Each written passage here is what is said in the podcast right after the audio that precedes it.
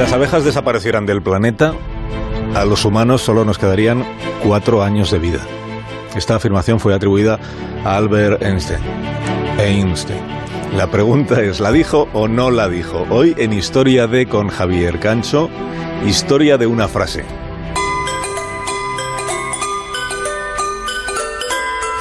Pensemos en el sexo de las plantas. Para que una planta hembra pueda reproducirse con una planta macho se necesita que haya polinización. De modo que si los insectos polinizadores dejaran de existir, entonces tendríamos un problema apocalíptico. Pensemos en que para que una fresa llegue a ser una fresa requiere de al menos 21 visitas de algún tipo de abeja. Las abejas no son los únicos insectos polinizadores, pero resultan esenciales en cultivos como la fresa, la alfalfa, las almendras, los pepinos, las manzanas, los tomates, las sandías. Sin las abejas no sería posible el zumo de naranja. Cerca de dos terceras partes de nuestra dieta proviene de plantas que han sido polinizadas por insectos. No sé si conocéis este artículo del New York Times. Al parecer, las abejas están desapareciendo por todo el país. Decenas de millones. Ahora quiero oír vuestras teorías al respecto. Hay una preocupación oficial en la Unión Europea. En los últimos años diferentes estudios científicos han señalado cierto declive de los polinizadores, hostigados por demasiadas amenazas, por la destrucción de su hábitat, por el abuso de pesticidas y por el mayor de todos los peligros, que es la emergencia climática. En China, en el condado de Hanyuan, ya hay personas polinizando a mano como consecuencia de la menguante población de polinizadores. En un día una abeja puede llegar a visitar 2.000 flores distintas, pero hay muchas más abejas que las de la miel. Solo aquí en España hay mil especies diferentes de abejas y precisamente las de la miel no están en peligro de extinción.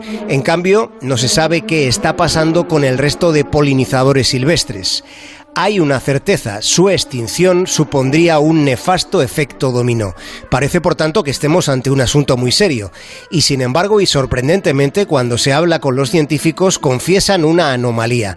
En realidad, no sabemos cuánto está menguando la población de polinizadores. No lo sabemos porque no se han hecho estudios sistematizados. Estaríamos ante una gran inquietud sobre la que no se han hecho suficientes indagaciones. Parece inverosímil, pero es así. No hay datos sobre lo que está ocurriendo. No los hay con la suficiente perspectiva. Lo que hay son estudios analíticos de un alcance geográfico limitado, sin la evaluación del impacto de todas las amenazas.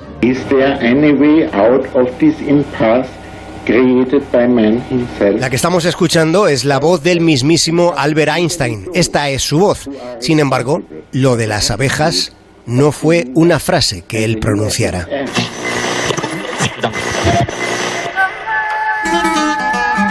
El primer registro de esa frase procede de 1994 en el contexto de una protesta de apicultores en Bélgica.